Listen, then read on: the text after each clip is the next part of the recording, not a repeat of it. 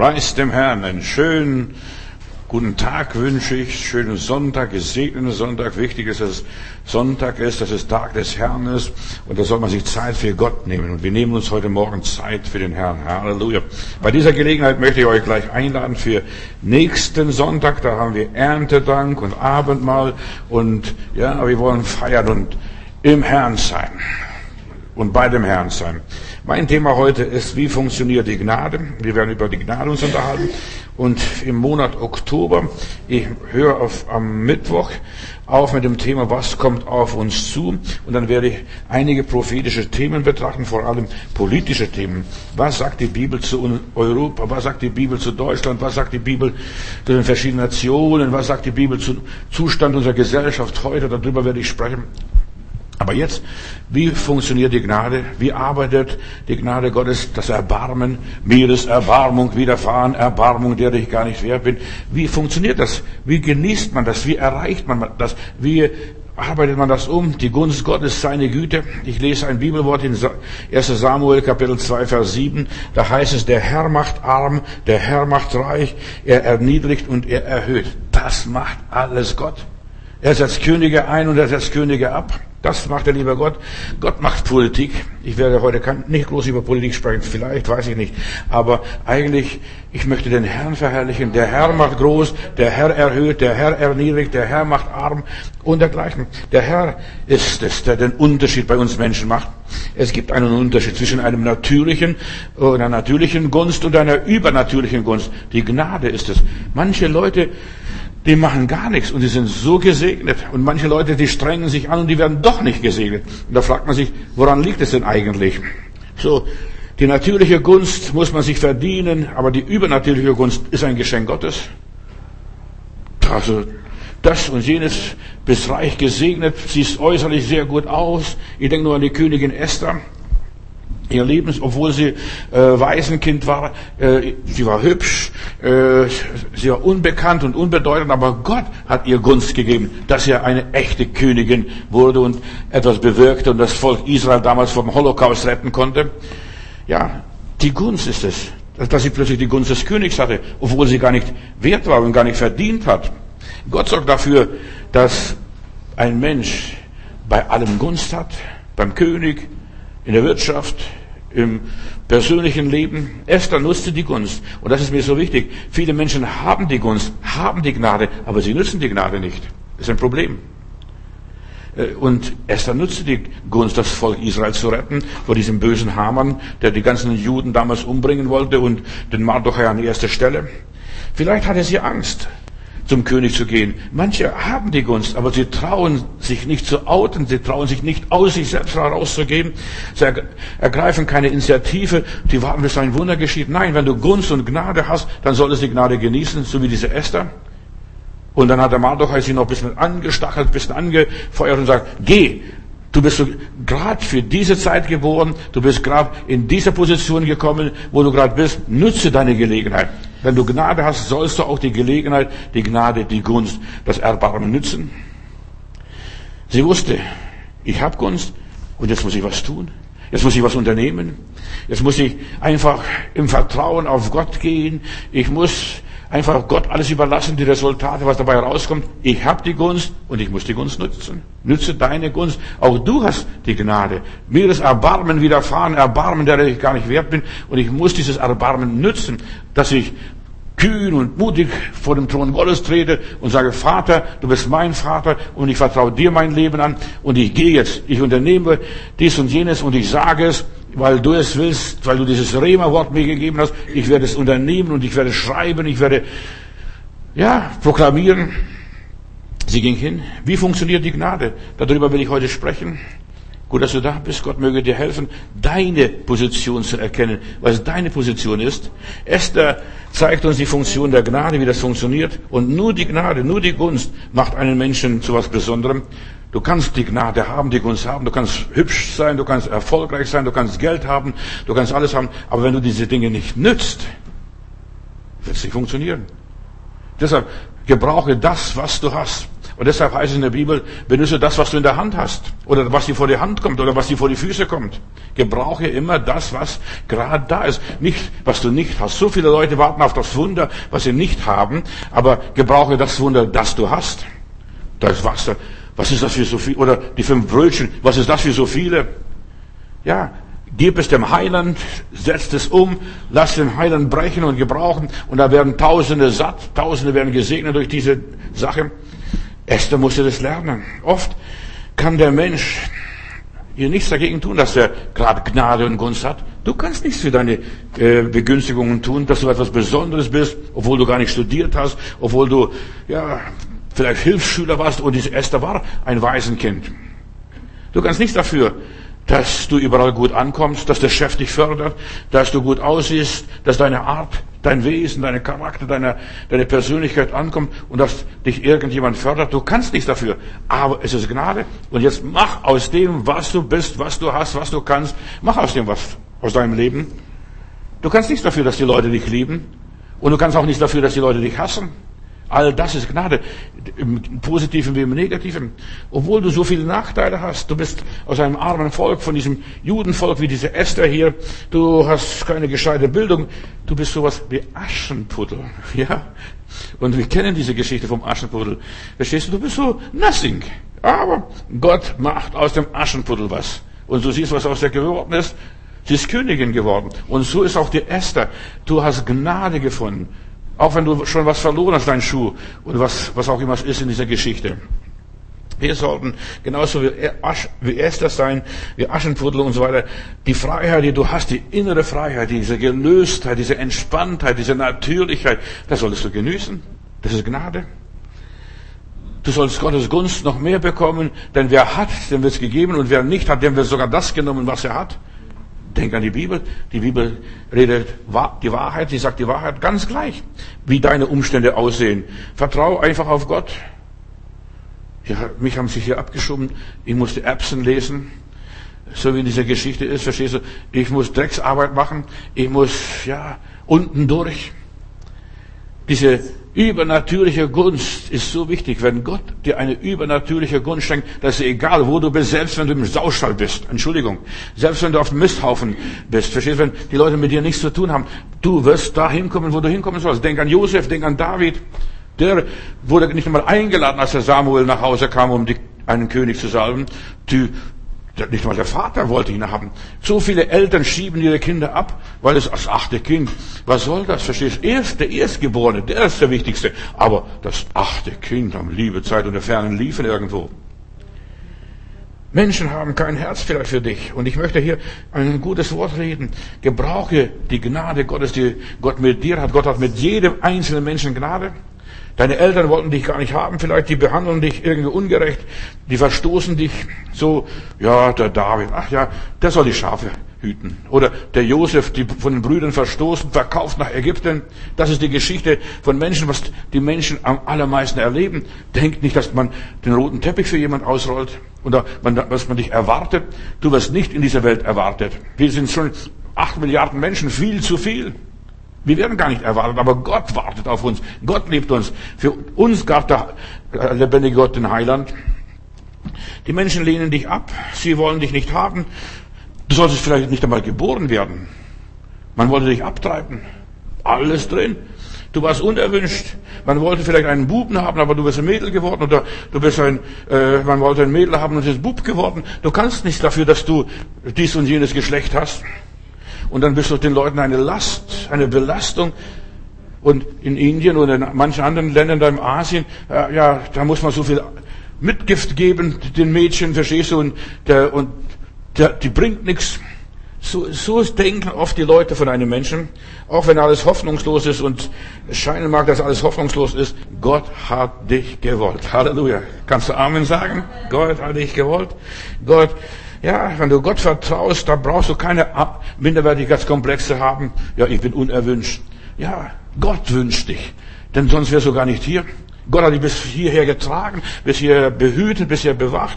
Wir werden am nächsten Sonntag Erntedank haben und es ist so schön, Gott hat uns gewollt. In Israel habe ich mal, war ich an einem Erntedank mal dort in Israel zu der Zeit. Das Schöne war dabei, da kamen die Mütter mit den Kinderwagen als erstes. Die Kinder, die in diesem Jahr geboren wurden, die wurden zuerst dem Herrn als Dankeschön gebracht. Und dann kam erst hinten der Heuwagen. Und dann kam all das andere, was noch geerntet wurde in diesem Jahr. Das war die Ernte des Jahres. Gott hat dich gesegnet, Gott hat dich gewollt, Gott hat dich behütet, Gott hat dich durchgetragen bis hierher. Hab keine Minderwertigkeitskomplexe. Auch wenn du wie die Esther in einem Harem landest, abgeschoben, verstehst du, irgendwo geschnappt, ein hübsches Mädchen, und jetzt wird sie gepudert, gecremt, geölt, und jetzt wird sie da irgendwas, zu irgendwas gemacht. Weißt du, freu dich. Gott kann dich aus deiner Situation rausholen, aus diesem Harem oder im Gefängnis oder wo du auch immer bist, wo du einfach sagst, ich komme nicht weiter. Wenn dein Leben in seiner Hand ist, wenn Gott einfach dich mal harponiert hat, wenn du die Gnade Gottes erwischt hast, wem ich gnädig bin, dem bin ich gnädig, wenn ich barmherzig bin, dem ich barmherzig. So steht es in der Bibel.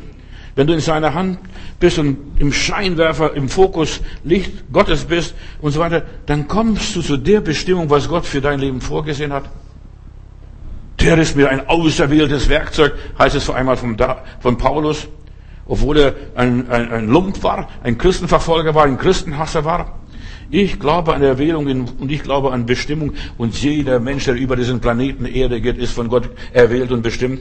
Und ich verlasse mich nicht nur auf die natürliche Gunst, dass ich jetzt eine tolle Ausbildung habe, dass ich studiert habe, dass ich nette Leute kenne und dass ich vielleicht nett den Leuten bin und die Leute mögen mich. Ich verlasse mich nicht auf meine lieben Geschwister oder irgendwelche Förderer, die mich fördern. Nein, ich verlasse mich auch nicht auf günstige Umstände. Ich weiß, mein Erlöser lebt und ich habe eine bestimmte Erwählung und ich habe eine bestimmte Aufgabe und die werde ich ausführen. Esther, du bist jetzt in Harem, du bist ja eine unter den vielen Mädels. Verstehst, was soll aus ihr werden? Vielleicht hast du keine Zukunftsperspektive. Denk an Aschenputtel. Denk an Aschenputtel. Und in ihrem Leben war es genauso. Und ich habe gelernt, mit der übernatürlichen Gunst Gottes zu leben. Du kannst nichts dafür, wenn Gott dir günstig ist, ist er günstig. Da können die Leute sich abstrampeln. Gegen den Segen Gottes ist kein Kraut gewachsen. Da kannst du machen, was du willst. Ich habe ja in meinem Leben diese Funktion der Gnade entdeckt. Wenn ich dran denke, als ich anfing, man hat mir, ich wollte nicht also als ich mit der Bibelschule fertig war, ich wollte nicht da in eine Landgemeinde gehen. Die haben sie mir eine Gemeinde irgendwo da in, in Nördlingen angeboten. Dort könnte ich Prediger werden. Da habe ich gesagt, nein, auf dem Land gehe ich nicht. Ich bin, ich habe eine Berufung für die Stadt und ich fühle, ich soll in der Stadt gehen und nicht in ein Kuhdorf, wo Fuchs und Hase gute Nacht sagen. Und ich habe mich geweigert. Und dann haben sie mir eine Gemeinde gegeben, die total abgewirtschaftet war die, ja, da nicht mehr viel war, da war alles abgefackelt und dann übernehme ich einen Saal mit vielleicht über 100 Quadratmeter und da sind etwa nicht einmal zehn Leute da und lauter blöde Leute da. Da liest einer vorne in der ersten Reihe Zeitung und in seinem, seine Brille hat er keine Gläser.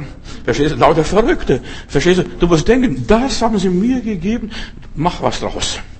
Und dann haben wir zuerst mal das erste gemacht, alle Stühle zusammengestellt und so viele Stühle, wie es besetzt waren, so viele Stühle haben wir noch dazugesetzt. Und jeden Sonntag haben wir Stühle dazugesetzt und drüber gebetet, die Stühle gesegnet.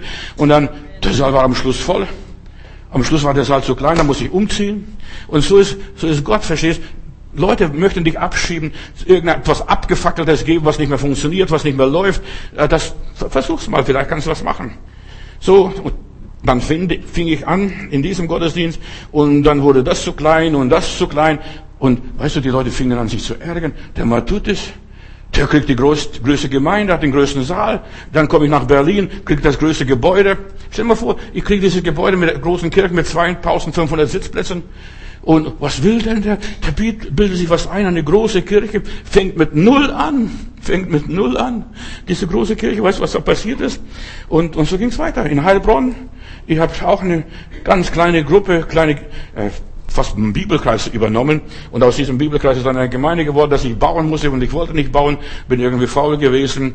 Ich habe gedacht, ich miete lieber einen Saal oder was ist. Und dann bin ich nach, nach Berlin gekommen.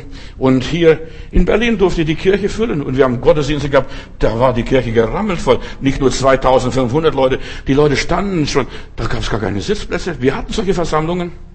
Wir hatten solche Versammlungen, weißt du, und, und dann hat Gott mir weitergeführt. Weißt du, und wir müssen uns von Gott führen lassen. Wie er führet, so will ich folgen, so steht, singen wir in einem Lied.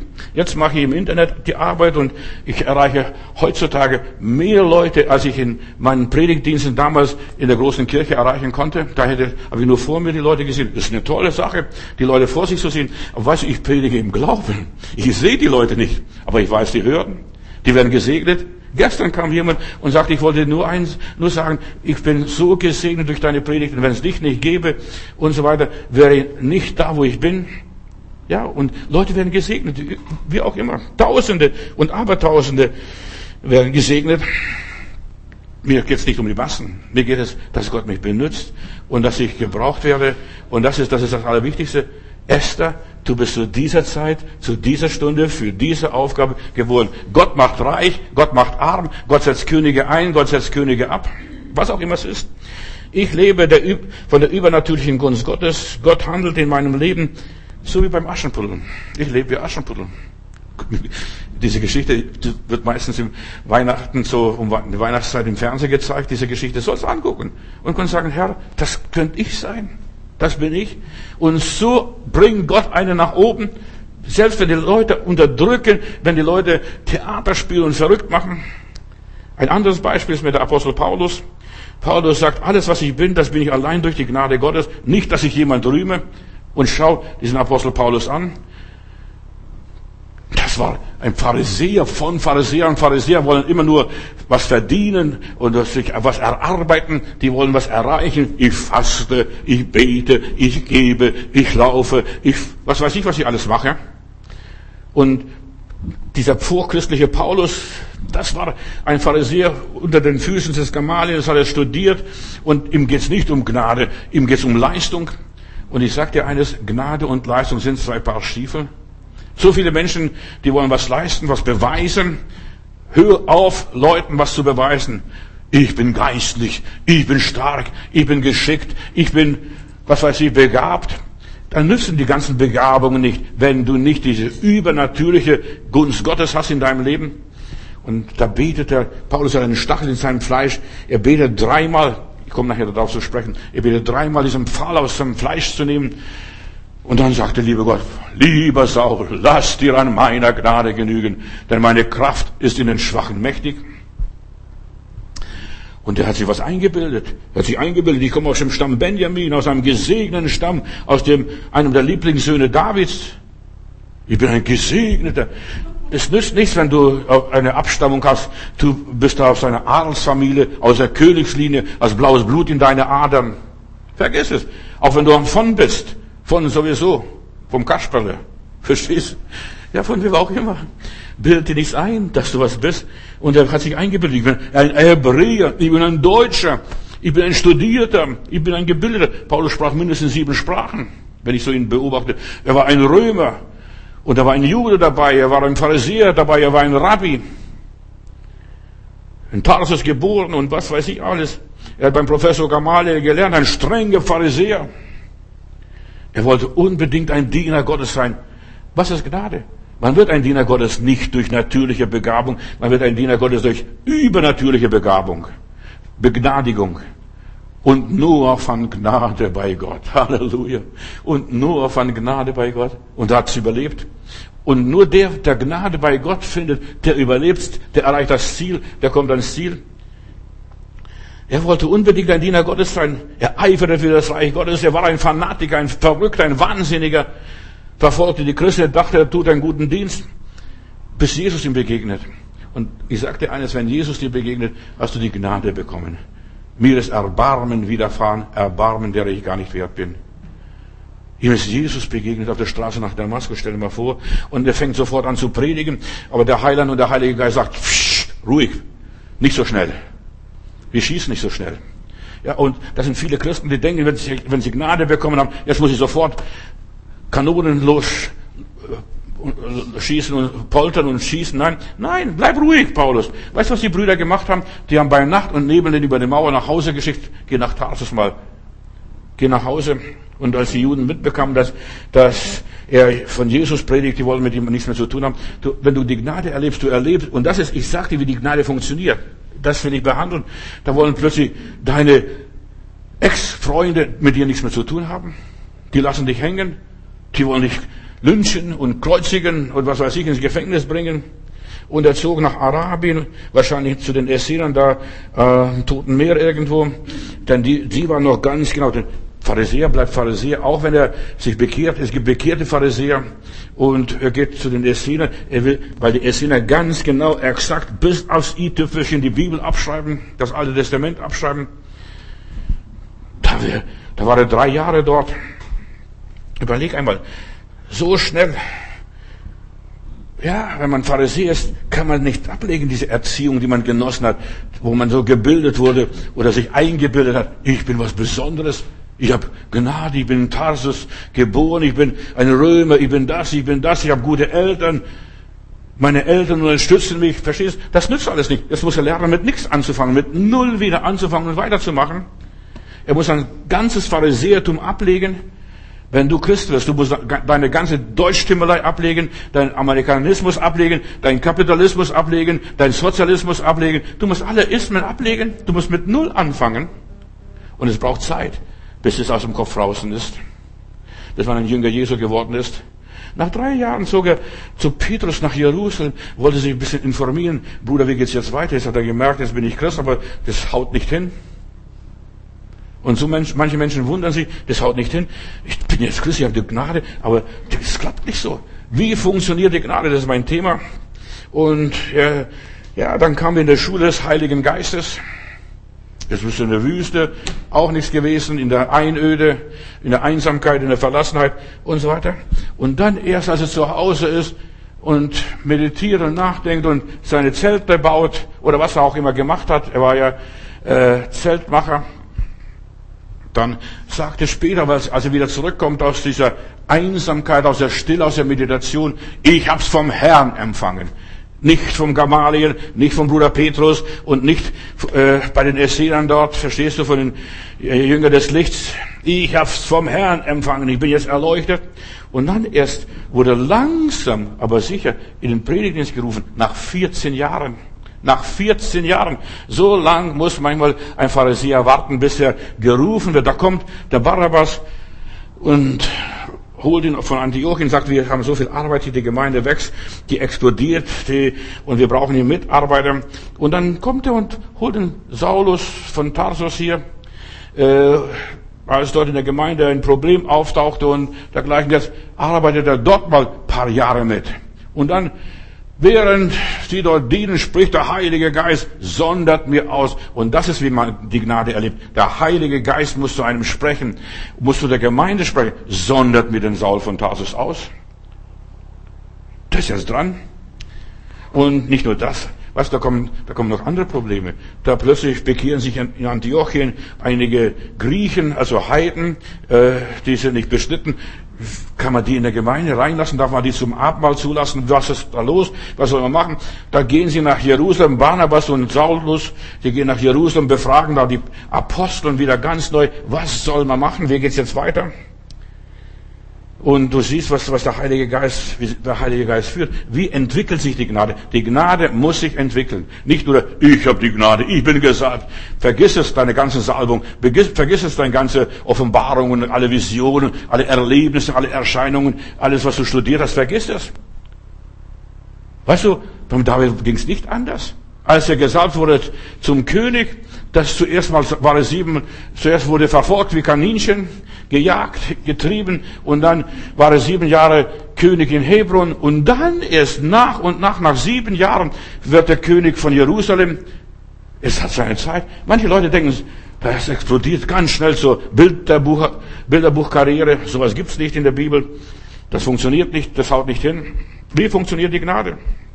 Sie muss mit reifen Christen hier in Jerusalem mit Jakobus, mit, mit Petrus besprochen werden, mit Menschen, die Erfahrung gemacht haben, die selbst durch die Tiefen gegangen sind, die nicht nur Theoretiker sind, sondern Praktiker. Petrus war ein Praktiker, Jakobus war auch ein Praktiker. Das muss jetzt durchgesprochen werden. Wie macht man das? Was ist jetzt richtig? Soll man jetzt die Griechen, diese Heiden, Christen in die Gemeinde lassen oder nicht? Soll man sie aufnehmen? Sind sie uns gleichwertig? Und dann haben sie sich beraten. In geistlichen Fragen ist Führung und Erfahrung sehr wichtig. Die Gnade, wie funktioniert die Gnade? Also, wenn ich dran denke, wenn, also Gott mich berufen hat, ich habe gedacht, ich muss gleich predigen, aber wenn, wenn ich heutzutage meine Andachten denke, die ich damals in München am Stachus in einem Café dort gehalten habe, jeden, jede Woche einmal am Mittwoch, da stehen mir die Haare zu Berge. Ich habe mich bei Gott schon ein paar Mal entschuldigt. Ich habe gesagt, lieber Gott, vergib mir, was ich den Leuten erzählt habe. Ich habe das erzählt, was ich geglaubt habe. Ich war ein Radikaler, ich war ein Draufgänger, ich wollte unbedingt die Leute in den Himmel bringen, aber so schnell geht es gar nicht. Gottes Mühlen malen langsam, aber trefflich fein. Und so hatte Paulus auch ein Problem. Und überall, wo er hinkam, trachteten die Juden nach seinem Leben. Ständig wurde er verfolgt. Paulus war kein guter Prediger, denn manchen Gemeinden nicht einmal drei Tage ausgehalten. Studier seine Geschichte. Ständig hat er die gleichen Probleme gehabt, wurde verfolgt, wurde kritisiert, wurde, ja, man hat ihm alles Mögliche unterstellt. Und du solltest fragen auch, das ist Gnade. Wenn du sowas erlebst, ständig wiederholt sich der gleiche Shit in meinem Leben. Ständig die gleiche Geschichte, immer wieder. Werde ich verfolgt, wird, passiert das und passiert jedes in meinem Leben. Gib Obacht, was da passiert. Beobachte die Sache ganz genau. Nimm es ins Visier. Spitz die Ohren und frag, was ist denn das? Ständig, überall stehen die Leute auf, kritisieren mich, ich verfalscht, äh, werfe mir das und jenes an den Kopf.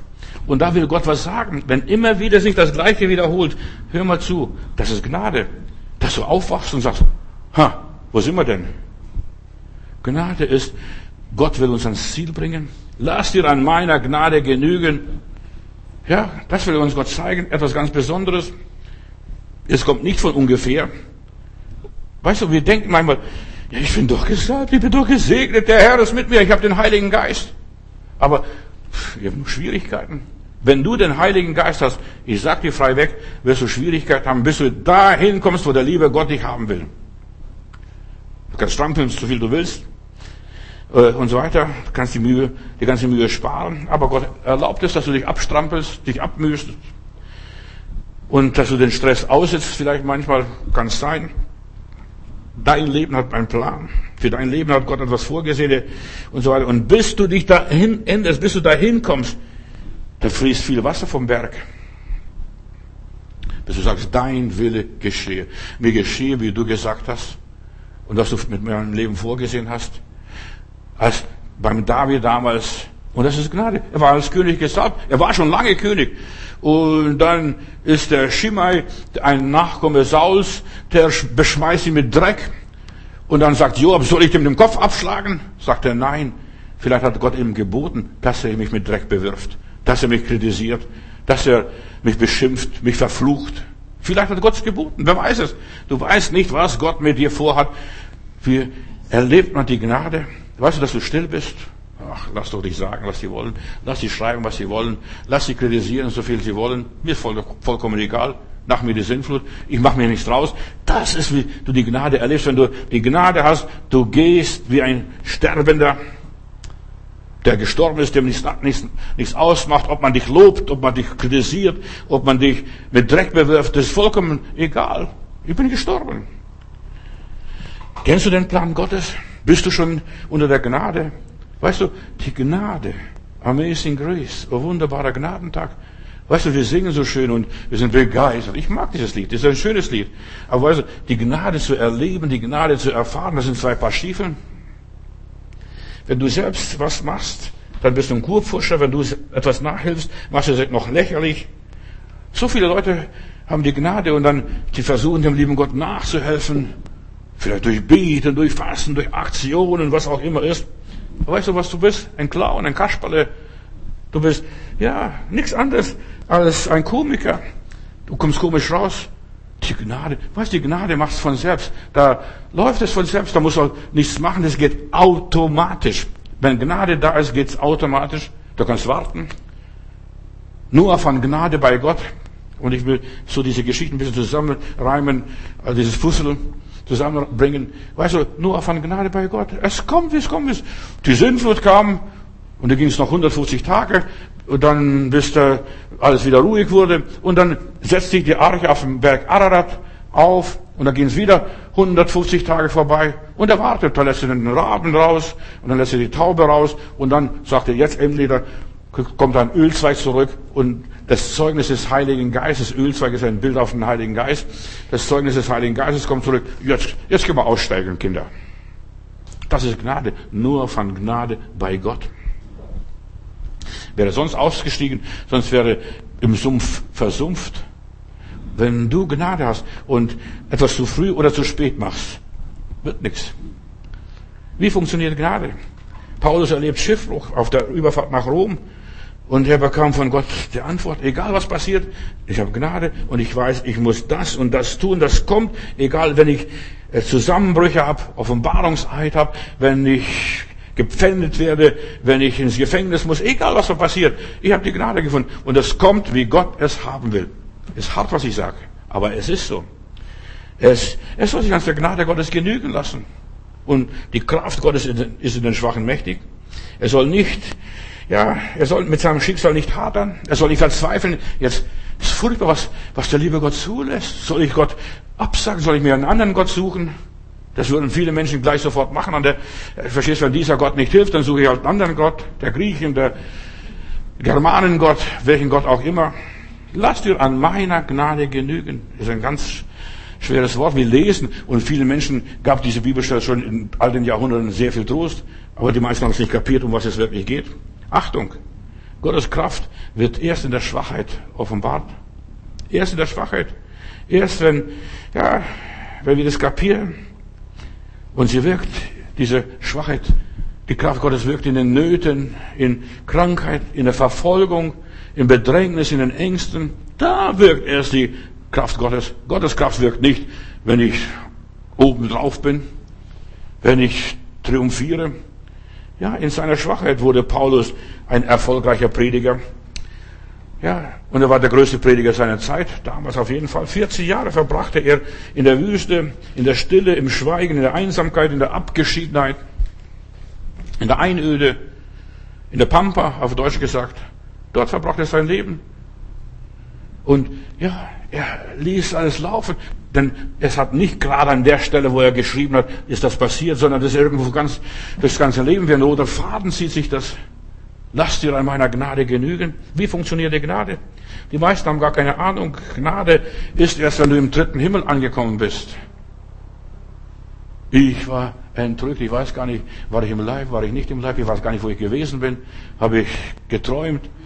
Habe ich Sonnenstich gehabt? Was? Ich weiß gar nicht, was da war. Aber ich habe unaussprechliche Dinge gesehen in, da in dieser Erfahrung.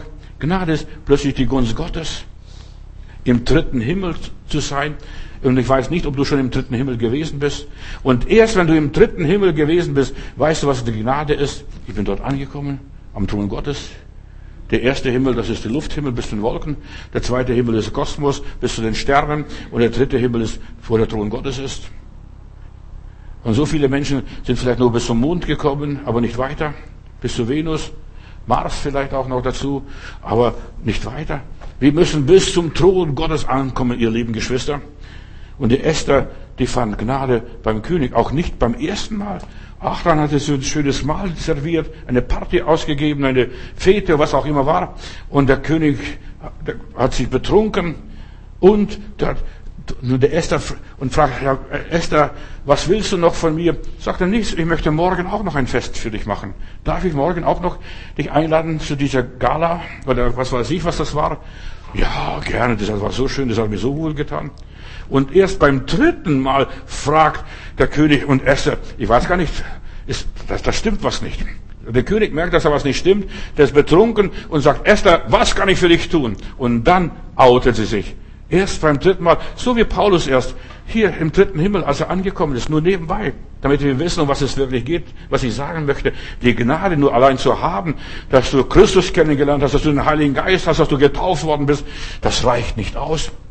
Du musst viel weiterkommen, bis in den dritten Himmel.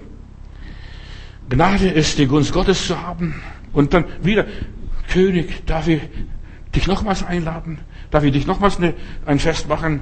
Und doch wieder alles gut servieren und, und, und so weiter. Gnade ist nicht unser Verdienst, sondern dass du immer wieder gefragt wirst, dass du immer aufgefordert wirst, dass du immer wieder eine Gelegenheit bekommst. Und so sagt Paulus, sein Fall im Fleisch, diese Geschichte auch. Weißt du, nicht, dass, äh, dass viele Leute bilden sich was ein. Ich bin begnadigt. Halleluja. Ich habe Gnade bei Gott gefunden. Ich bin ein Liebling Gottes. Das bist du, so oder so. Aber du bist wie die Esther in Harem oder du bist wie David als König gesagt und du bist als, äh, als Paulus von Gott berufen von Kindesbeinen an. Gott hat dich gewollt, noch, da warst du noch gar nicht geboren. Nur nebenbei. Ja, Satan schlägt mich mit Fäusten, klagt der Apostel Paulus. Und, und so weiter. Und, und ich sagte eines, der Satan ist zu der Leib, deine Leibwache, deine Leibwache, der schlägt mich mit Fäusten, der setzt mir zu. Der Teufel ärgert mich, provoziert mich ständig und so weiter. Und warum? Damit ich mich nicht überhebe. Damit ich, mich, damit ich nicht übermütig werde, damit ich nicht sage, guck mal, ich bin ein Begnadigter. Ja, und dann pff, schon wieder so ein Haken unter der Gürtellinie. Satan schlägt mich mit Fäusten. Gott nimmt ihn, ja, in die Schule und Gott nimmt ihm sein Problem nicht weg.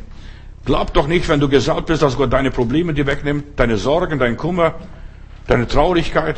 Gott nimmt diese Dinge nicht weg. Wer das glaubt, der ist auf dem falschen Dampfer. Gott nimmt diese Dinge nicht weg.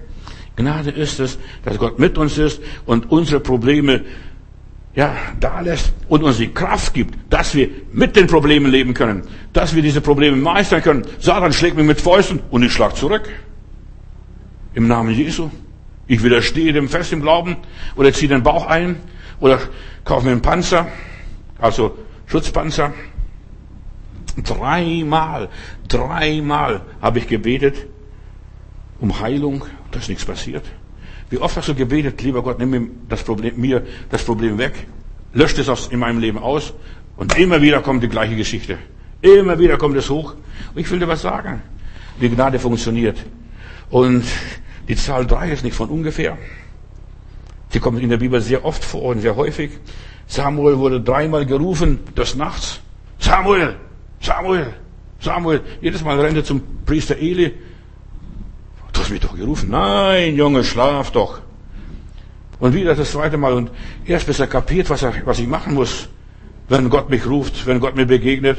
Und wenn du noch einmal die Stimme hörst, Samuel, dann sag, rede Herr, dein Knecht hört. Und es braucht seine Zeit, bis der Gesalbte so weit hinkommt, dass er sagen kann, rede Herr, dein Knecht hört. Beim ersten Mal, da rennen wir zu den Menschen, da suchen wir Hilfe bei den Propheten oder Priester, wen auch immer hier. Du hast mich gerufen. Nein. Hör mal, was der Eli dem, dem Jungen sagt. Wenn du noch einmal die Stimme hörst, dann sag, rede Herr, dein Knecht hört. Und so viele Menschen verstehen das Reden Gottes nicht. Die denken, der Priester hat gerufen oder es geraschelt, irgendwas fantasiert, irgendein Geist, ein Dämon. Ich denke nur weiter in der Bibel. Ja, in Ägypten gab es drei, dauerte die Sonnenfinsternis drei Tage. So eine Sonnenfinsternis möchte ich nicht erleben. Drei Tage dauerte die Sonnenfinsternis und erst am dritten Tag, da verzweifelt Pharao und ruft den Moses. Weißt du, wir erleben das erst, erste Mal, da, da, ja, das ist was komisch. Irgendwas komisches passiert hier. Ich weiß gar nicht was. Ich kann es gar nicht erklären. Das zweite Mal denken wir darüber nach, da muss doch was dahinter sein. Und erst das dritte Mal denken wir, hier hat Gott eine Botschaft an mich und ich sollte hören. Jona war drei Tage im Bauch des Fisches, nur nebenbei. Diese drei Tage. Drei Tage. Jesus wurde dreimal vom Teufel versucht. Auch dreimal. Bis er sagt, du sollst Gott allein anbeten und ihm allein dienen. Aber zuerst einmal, ich kann was machen. Der Teufel, guck mal, sogar der Teufel weiß, dass ich Vollmacht habe. Sogar der Teufel weiß, dass ich gesalbt bin. Der Teufel weiß sogar, dass ich den Heiligen Geist habe. Der Teufel weiß sogar, dass ich Vollmacht habe. Ich soll nur sprechen und es wird geschehen. Und das zweite, zeige es, zeige es, zeige es. Und das, dieses steckt in jedem Menschen drin. Zeige es den anderen Leuten. Du bist ein Kind Gottes, du bist ein Gesalbter, du bist ein Auserwählter Gottes. Gott ist mit dir. Gott führt dich und Gott leitet dich. Und erst beim dritten Mal kapiert Jesus, Entschuldigung, Jesus war auch ein Mensch, so wie du und ich, nur ohne Sünde, in aller Liebe. Und dann sagte, du und ich auch, Du sollst Gott anbeten und ihm allein dienen und sonst niemand. Und da ließ der Teufel ihn in Ruhe. Und so ist es selbst bei Gesalbten. Wann lässt dich der Teufel in Ruhe? Dreimal muss Jesus in den Garten Gethsemane ringen und beten, Vater, nicht mein Wille, sondern dein Wille geschehe. Und passiert nichts. Zweite Mal. Und erst beim dritten Mal kommt der Engel und stärkt ihn. Und in dieser Kraft wird er dann stark, dass er zum Kreuz gehen kann. Darum fleht Jesus, ja, und ringt um sein Leben. Vater, nicht mein Wille, sondern dein Wille geschehe. Das ist, wenn du unter der Gnade bist. Wenn du die Gnade erlebt hast. Vater, nicht mein Wille, nicht mein Verstand, nicht meine Kalkulation, nicht meine Berechnung, sondern dein Wille soll geschehen. Petrus hat den Herrn dreimal verleugnet. Puh, verstehst du, als ich so durch die Bibel gegangen bin? Warum gerade dreimal? Beim ersten Mal sagt, nein Mädchen, komm, beruhige dich, geh schlafen. Doch, ich habe dich gesehen, du hast Brot ausgeteilt. Ich habe ja von, aus deiner Hand das Brot bekommen. Und so weiter. Und dann Weißt du, dann verflucht er sich selbst. Und das passiert bei Gesalbten, bei Berufenen, bei auserwählten Menschen, dass du das dritte Mal dich selbst verfluchst. Weib, hör doch auf mit diesem Blödsinn. Erzähl mir keinen Quatsch hier. Ich kenne den Mann nicht, von dem du da sprichst. Du siehst, das ist auch der, der Berufene macht Höhen und Tiefen durch. Der Gesalbte macht Höhen und Tiefen durch. Der Begnadigte macht Höhen und Tiefen durch. Kenne ich nicht. Und dann, weißt du, der Teufel provoziert dich raus. Kennst du Jesus wirklich? Ja, ich habe die Bibel gelesen, bin getauft, habe den Heiligen Geist, habe die Bibel studiert. Ich weiß, wovon ich spreche. Ich habe selbst diese Phasen alle durchgemacht und durchgelebt. Nicht, dass ich am Ziel wäre, aber ich weiß, wovon ich spreche. Ja, ich kenne Jesus. Da schreibe ich so einen Titel, kennst du Jesus? Und da kommt ein so Studierter, was weiß ich, ich glaube, dass er wenigstens Studierter war. Oder es war der Engel, der mich da provoziert hat, vielleicht war es auch der Teufel selber, und sagt, kennen Sie Jesus? Ja, was wollen Sie von mir? Ich habe Theologie studiert, bin Doktor der Theologie und was weiß ich, was ich alles bin, und bin ordinierter Pastor, habe den Heiligen Geist, bin getauft. Und dann spricht der Heilige Geist zu mir, Johannes, kennst du Jesus wirklich?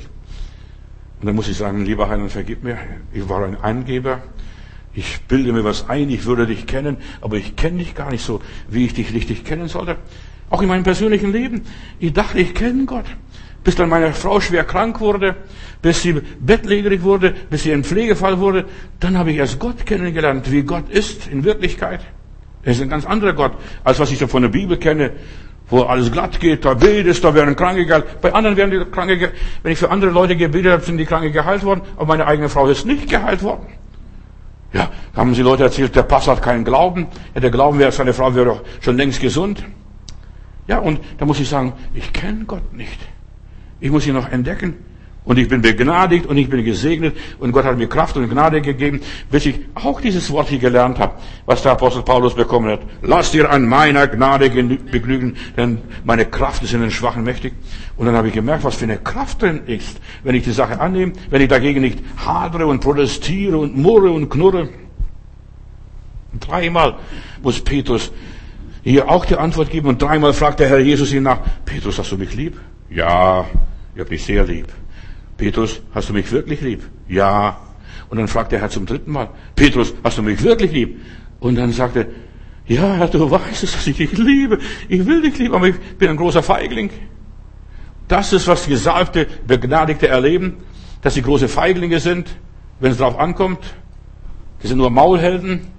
Die sprechen sehr große Töne, auch wenn alle dich verlassen und so weiter. Ich bin bereit, mit dir zu sterben. Dann nimmt er seinen Dolch mit, Pfefferspray oder was auch immer noch.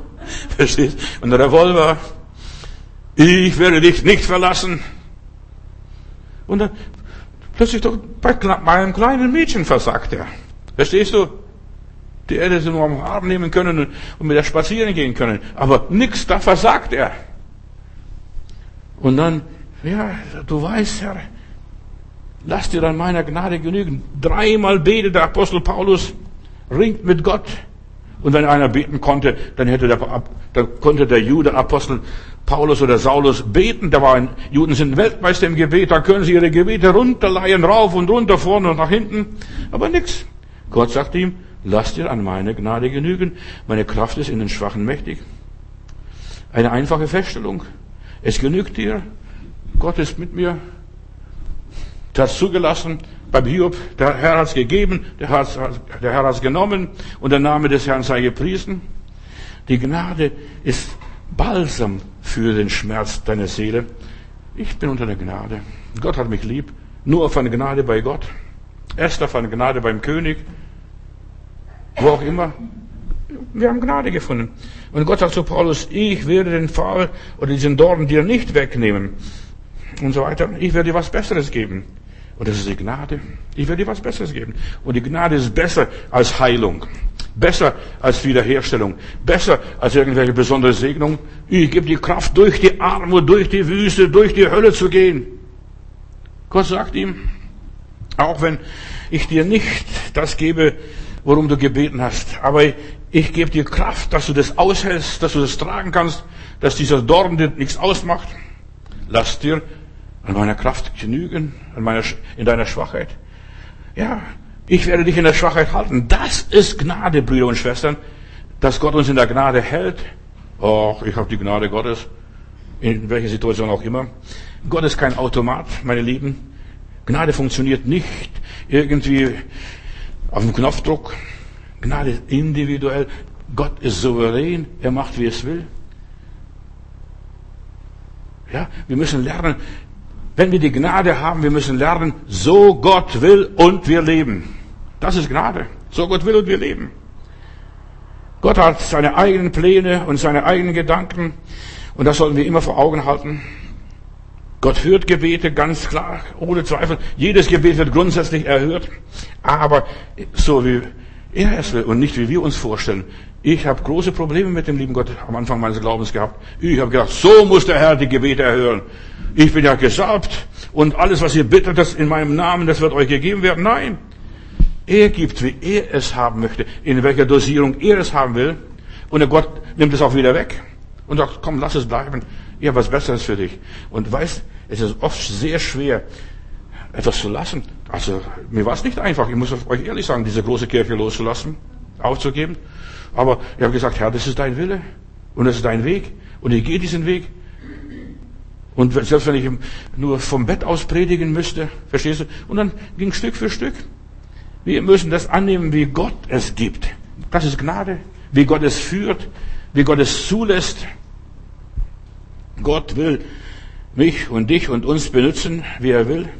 Ich denke nur an diesen Prediger, es, ist ein Mann, Nick Wuljanik, der ohne Beine und ohne Füße zur Welt gekommen ist. Wir haben Bücher, glaube ich, auf dem Büchertisch. Ja, Gott will uns benutzen, wie ich bin. Ohne Beine, ohne Füße. Und sein Vater war Pastor.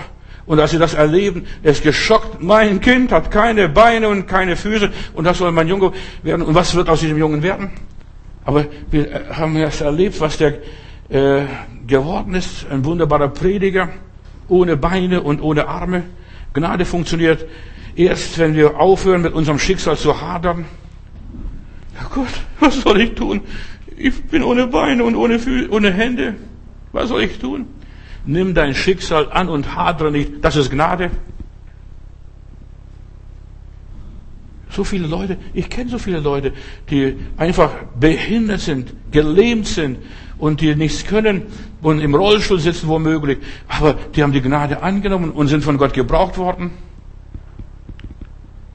Wie dieser Nick Vuljicic, Jugoslawier, glaube ich, ist er, oder Serbe, so, auf jeden Fall. Wie der, verstehst der hat, der hat sein Schicksal angenommen. Der hat sogar ein Kind, hat geheiratet. Nur nebenbei. Weißt du, wenn du Gott dienst, wird Gott für dich sorgen. Gottes Werke sollen an dir offenbar werden, wie bei diesem Blindgeborenen und auch hier bei diesem Nick ohne Hände und ohne Beine. Die Herrlichkeit Gottes soll offenbar werden. Und wie vielen Menschen ist es schon ein Segen gewesen. Bei uns in unserem deutschen Fernsehen war er schon x-mal da und hat sein Zeugnis gegeben, erzählt, wie er mit seinem Schicksal fertig geworden ist. Gott macht unsere Schwachheit zu seiner Stärke. Das ist Gnade. Gott wählt sich seine Leute selber aus. Und zwar, du wirst erstaunt sein, der wählt sich seine Leute aus, die in Schwächen sind, Flüchtlinge sind, armselige Menschen sind, Handicaps haben, Probleme haben, Behinderungen haben, welcher Art auch immer, die beeinträchtigt sind. Gott wählt sich solche Leute. Eigentlich, die vor der Welt ausgesehen tauglich sind, nothing, die wählt sie Gott aus, das ist Gnade. Gott wählt sich nicht die Starken, die Klugen, die Weisen, die Gebildeten. Höre auf vor Gott, ein Heiliger zu spielen. Wenn du ein Heiliger bist wie Saul von Tarsus, so ein Pharisäer, du kommst auf dem Abstellgleis zuerst mal 14 Jahre. Das ist der Fall, wie Gott Heilige nimmt. Die meisten Heilige sind in die Wüste gegangen, die haben mit der Welt abgeschlossen. So wird man ein Heiliger. Die meisten Leute haben keine Ahnung, wie wird man ein Heiliger. Die denken, wenn man da ein bisschen Öl auf dem Kopf bekommt und ein Priester ihn streichelt, dann wird man Heiliger. Vergiss es, ein Heiliger wird, wenn du in die Wüste kommst und Teufel dich mit Fäusten schlägt und du mit deinem Schicksal haderst. Zuerst, nein, das kann nicht, kann nicht möglich sein. Ja, du wirst auf die Seite gestellt, in die Wüste geschickt, kommst ins Harem, wie diese Esther hier. Ja, so ein schönes Mädel. Verstehst du? Und muss ich hier oder diesen anderen Frauen zubringen und in so einem Harem, da ist eine starke Konkurrenz da. Verstehst du, du musst mit anderen konkurrieren. Aber ich bin dieses Aschenputtel, ach, ich mache mein Geschäft so oder so. Ja, du vereinsamst vielleicht, bis du gnadenreif geworden bist. Der Mensch wenn er von Gott gebraucht werden möchte, dann muss er erstmal gnadenreif werden. Gnade in unserer Schwachheit, Bedeutungslosigkeit, in der Kleinheit, gering, ja, bist bettelarm, wohnst in einer Hütte und dann, ich bin zufrieden mit nur einer Hütte. Wenn ich dich habe, mein Gott, verstehst? Ja. Und Gott kann dort seine Stärke offenbaren, seine Macht und seine Größe dir zeigen. Du betest Gott an in deinem Gartenhaus oder wo auch immer. Gnade ist das Fundament des Glaubens. Darauf baut unser Leben nicht nur im schönen Teich und am Tal, im Tal, am, am Teich, am Wasser. Nein, auf dem Felsen, wo es hart das Leben ist, wo du ja, dich durchschlagen musst. Gnade gibt dir Kraft, den Willen Gottes zu akzeptieren, den Willen Gottes anzunehmen. Die Jungfrau Maria, Mädel, verstehst, die soll den Messias, den Heiland zur Welt bringen, aber ich weiß von keinem Mann, ich weiß von gar nichts. Gerade so Dummelchen nimmt der Herr Jesus oder der allmächtige Gott, um in diese Welt zu kommen. Ich habe oft nachgedacht, diese Jungfrau Maria. Aber sie sagen, mir geschehe, wie du gesagt hast. Das ist, wie man die Gnade akzeptiert, wie man mit der Gnade lebt. Gnade ist, dass man sich unter Gott stellt und Gott sich unterordnet, dass man, ja, großzügig wird Gott gegenüber, mach du mit mir, was du willst, schlag mich tot. Ich bleib bei dir, ich werde dich nicht lassen, ich werde dir nicht absagen. Das hat der Hiob gesagt. Ich werde Gott nicht absagen. In 2. Mose 33, Vers 18, da lese ich, da heißt es hier, wessen ich mich erbarme, dessen erbarme ich mich. Wessen ich mich erbarme, dessen erbarme mich. Kannst nichts machen. Er sieht, Gott kennt uns von Anfang an, ehe du geboren wurdest. Du bist ja noch im Himmel gewesen. Im, ja, die Engel haben dich hier auf diese Welt gebracht und ich, wenn ich erbarme, dann ist das erbarme mich. Und Gott macht mit jedem Einzelnen seine Geschichte. Und Gott will mit dir Geschichte machen. Ich kann von Gott immer nur Barmherzigkeit und Gnade empfangen. Gutes und Barmherzigkeit wird mir folgen mein Leben lang. Auch wenn ich Unglück habe. Und so viele Menschen sind erst durch Unglücke, Krankheiten, äh, Todesfälle, Katastrophen und Krisen erst draufgekommen, was ist die Wahrheit? Was ist die Gnade? Wir leben auch hier heute jetzt gerade im Zeitalter der Gnade. Corona.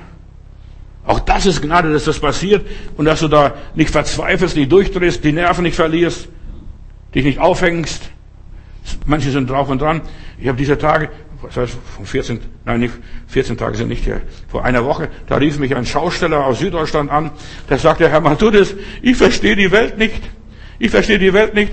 Ich hab, wir haben schon unseren ganzen Familienschmuck verkauft, um unsere Schulden zu bezahlen, was anfällig ist. Den ganzen Familienschmuck. Vielleicht hast du auch schon den ganzen Familienschmuck verkauft. Gestern war auch hier jemand, ein Bulgare, der hat mir erzählt, ich bin jetzt arbeitslos und ich habe meine Familie schon in Bulgarien lange Zeit nicht mehr gesehen. Ja, hat sich gejammert und geklagt, hat gesagt, wir können nichts dagegen machen. Das ist der Weg, da müssen wir durch. Und das ist Gnade, wenn wir durchgehen. Nicht hadern und verzweifeln. Jetzt meinen ganzen Familienschmuck habe ich verkauft.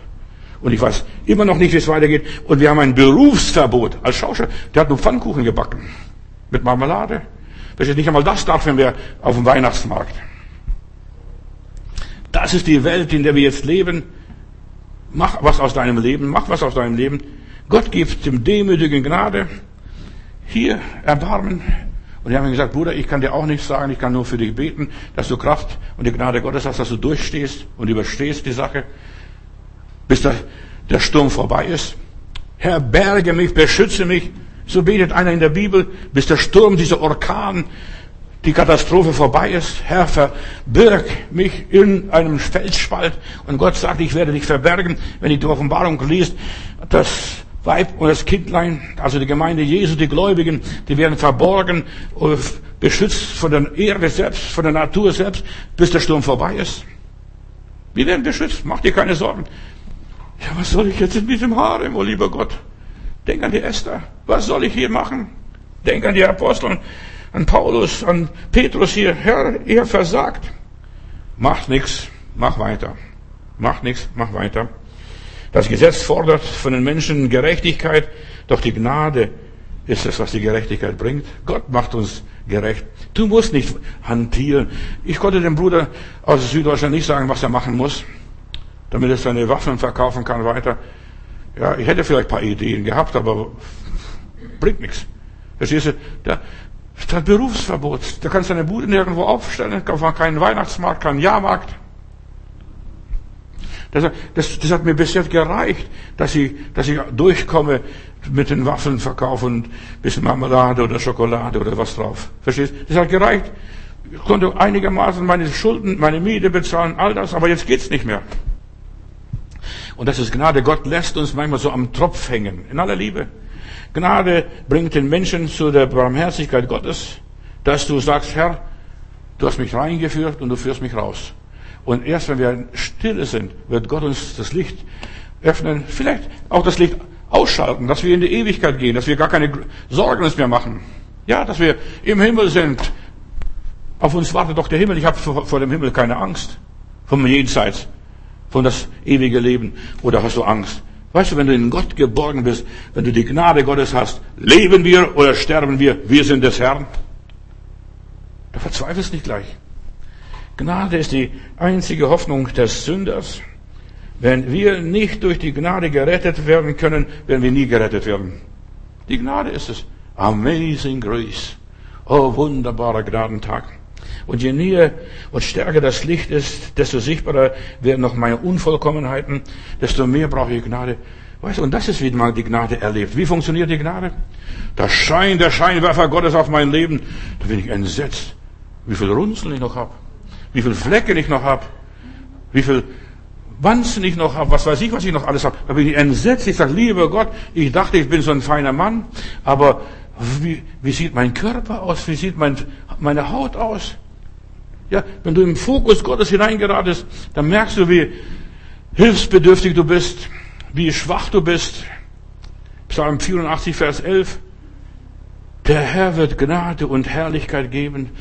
Ein frommer Spruch. Der Herr wird Gnade und Herrlichkeit geben. Gnade ist ein Geschenk des Himmels, dass du sagen kannst, lieber Gott, du hast mich schön gemacht. Auch wenn ich eklig aussehe. Du hast mich schön gemacht. Trotz allem, das ist Gnade, weil du mich würdig geachtet hast, trotz meinem Handicap, trotz meinen Problemen, trotz meinen Schwierigkeiten und meinen Macken. Gott gibt großzügige Gnade. Gnade ist etwas Unverdientes diese Esther, nimmt, dieses, nimmt man dieses Mädchen vom, von der Straße und steckt man ins Harem. Du gehörst ins Harem und da wirst du gepudert, geölt, gecremt, behandelt.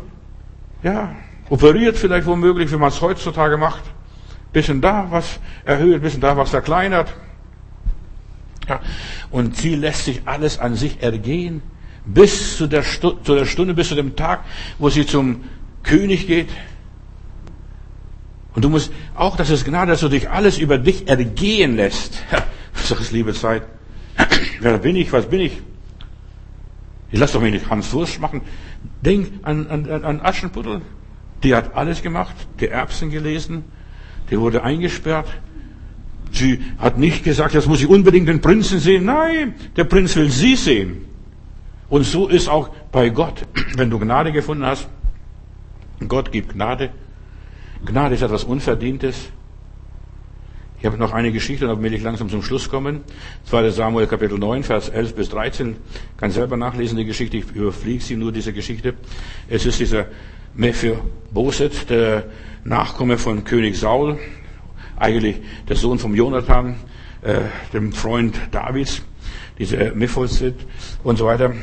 Und David erlaubt ihn, an seinem Tisch zu sitzen, weil er dem, dem Jonathan ein Versprechen gegeben hat. Und ich beschütze dein Haus, ich stehe für dein Haus, ich helfe deinem Haus, ich helfe deinen Leuten und so weiter. Und dann sagt er zu diesem Mephiboset, du darfst an meinem Tisch sitzen und du darfst mit den Söhnen des Königs mitessen. Das ist Gnade, obwohl er eigentlich Widersacher vom Saul war, auch von David war, obwohl er gar nicht so war. David schenkt ihm aber Gnade aufgrund eines Versprechens. Und Gott hat dir ein Versprechen gegeben, deinen Eltern, vielleicht deinen Großeltern, deinen Ur, Ur, Ur, Ur, Ur, Ur, Ur, Urgroßeltern, hat ein Versprechen gegeben, du und dein ganzes Haus soll gerettet werden. Und jetzt plötzlich, ja, du sitzt am Tisch des Königs, Mephiboset hier, ja, er hat einen kleinen Sohn, der hieß Micha, nur nebenbei. Und er sollte auch dort wohnen in Jerusalem. Und er hat ständig an der Tafel des Königs gegessen, wie alle anderen Königskinder. Das ist Gnade, dass du genießen darfst, das, was der König gibt. Und ein Problem hat dieser Mephibosheth gehabt hier, er war lahm und wir wissen von der Bibel her, dass David alle ekelte, die lahm waren, die blind waren, die dumm waren, die doof waren. Er wollte mit diesen Leuten nichts zu tun haben. Entschuldigung, also er war radikaler, er wollte mit diesen Leuten nichts zu tun haben, aber er fand trotzdem Gnade, obwohl er lahm war. David hasste die Lahmen. Und dann hat er nur noch einmal einen Ausspruch gehabt und aufgrund dessen, des Ausspruchs hat er sich des Lahmen erbarmt hier.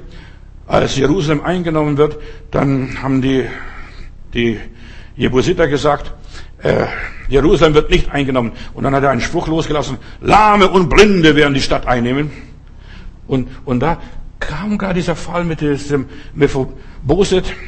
Und dann konnte er nicht zurücknehmen. Lahme und Blinde. An der Tafel Gottes werden Lahme und Blinde sitzen, die gar nicht wert und würdig sind des Reiches Gottes. Verstehst du das, was ich sage? Und ich habe oft, oft mich oft gefragt, lieber Gott, hilf mir, dass ich die Welt verstehe. Weißt du, in der Gemeinde Jesu, da gibt es wenig gebildete Professoren, Doktoren, Theologen, große gebildete Leute, die sind alle so eingebildet, die passen gar nicht rein in die Gemeinde. Nur doch arme Witwen und Weißen, nur Dummerchen, Geisteskranke unter Umständen. Und ich habe mich so oft aufgeregt, lieber Gott, ja, wieso kommen Kranke zu uns? Und Jesus sagt, das ist das Reich Gottes. Kranke, lahme, blinde, Aussätzige, Ausgestoßene, Verletzte, Verwundete, alles was nichts ist, das hat sich Gott erwählt, auf das es zu Schanden mache, was etwas ist in dieser Welt. Das ist Gnade. Verstehst du, was Gnade ist? David verschonte das Leben von Mephiboset, weil er ja, sein Wort an Jonathan einlösen wollte.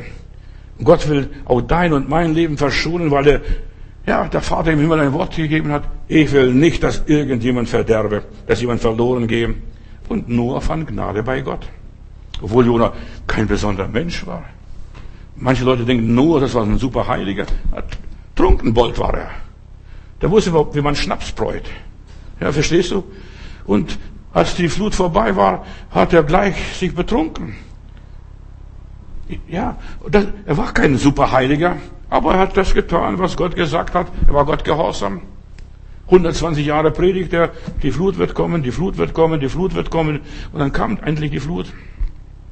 Um Gnade zu bekommen, müssen wir manchmal hart an uns arbeiten. Kein pharisäischer Art, sondern ganz normale Herr, dein Wille geschehe. Da nützen keine Rituale, da nützen nicht irgendwas Besonderes. Nein, ich möchte so wie diese Maria sein. Was er uns sagt, das tue ich. Was ich verstehe, das tue ich. Du musst nicht mehr tun, als was du verstehst. Denn Gott will uns dann das Übrige tun, überbitten und verstehen. Aber ich muss zuerst mal das tun, was ich verstehe. Ja, mir geschehe, wie du gesagt hast. Keine Ahnung, wie diese Jungfrauengeburt funktioniert. Hab noch nie erlebt. Das kommt alle 10.000 Jahre mal vor vielleicht in der Geschichte. Aber sowas habe ich noch nie erlebt. Jungfrauengeburt, wie soll das passieren? Aber wenn du das sagst, lieber Gott, dann wird es schon wahr sein. Dann wird es stimmen. Man gibt Gott Recht, auch wenn man das nicht versteht, auch wenn man seine Wege nicht erkennt, auch wenn man seine Gedanken nicht begreift. Herr, dein Wille geschehe. Halleluja. Wir müssen nur einfach annehmen, diesen Jesus einfach annehmen. Dein Wille geschehe. Halleluja. Dein Wille geschehe. Lieber Heiland, ich danke dir für diesen Tag. Ich danke dir, dass wir durch dich, Jesus, Gnade bekommen haben. Gnade um Gnade. Diese heilsame Gnade ist erschienen allen Menschen. Herr Jesus, und ich danke dir für die vollbrachten Werke, die du hier getan hast auf Golgatha und mich gerettet hast. Und das ist alles aus Gnade, ohne Verdienst. Ich habe noch damals gar nicht gelebt, aber es ist Erbarmen mir widerfahren, Erbarmung, der ich gar nicht wert bin. Durch dich, Herr Jesus Christus, bin ich versetzt an himmlische Örter. Ich habe Frieden und Freude in dir. Aus Gnaden bin ich gerettet. Und nicht nur ich, sondern mein ganzes Haus und alle, die, die vor mir sind und die nach mir kommen werden, die werden gerettet werden. Und du, Heiliger Geist, wirst mir helfen, wirst uns helfen, wirst meinen Geschwistern helfen, dass wir das vollenden, was du in uns begonnen hast. Das Werk der Erlösung. Und Wirk, du wirkst in uns beides, das Wollen und das Vollbringen. Und ich sage dir, lieber Heiland, ich danke dir für die Gnade, für das Erbarmen, der ich gar nicht wert bin. Und das, was ich bin, das bin ich allein aus Gnaden. Das sind auch meine Geschwister, allein aus Gnaden. Können wir zusammen sagen, allein aus Gnaden? Allein, allein aus Gnaden sind wir gerettet. Amen.